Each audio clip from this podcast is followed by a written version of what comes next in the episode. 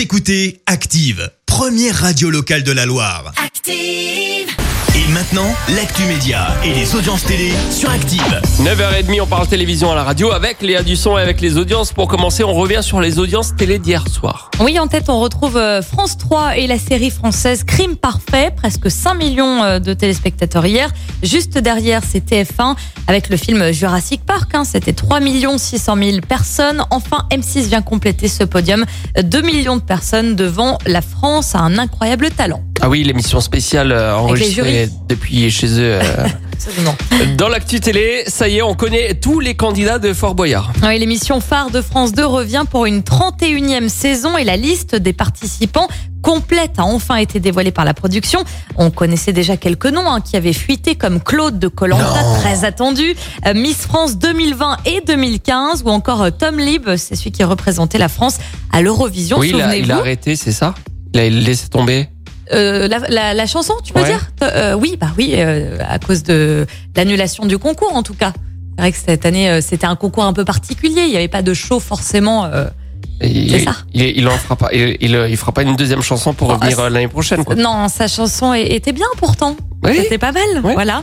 Euh, Bah, donc, il, lui reste Fort Boyard. Quoi. voilà, il lui reste Fort Boyard. On espère que ça va on marcher lui pour lui. un bon retour à l'anonymat.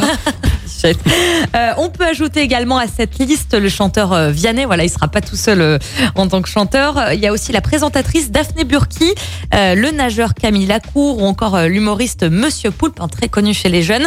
En tout, on a 55 célébrités qui participent à l'émission. Alors, le tournage, lui, est toujours en cours, bien sûr en respectant tous les gestes barrières. Par exemple, tous les candidats sont équipés de masques dans, ah oui dans l'émission. Ouais, Il faut rester à 1m50 des migales, je, je crois. je crois aussi. Euh, Colanta qui débute le 11 juillet, en- donc ce sera sur France 2 à 21h05. Et il y aura en tout euh, 11 épisodes euh, répartis sur, euh, sur tout l'été. Claude de Colanta, il fait toutes les émissions, on est bien d'accord, parce qu'il a fait aussi un Ninja Warrior.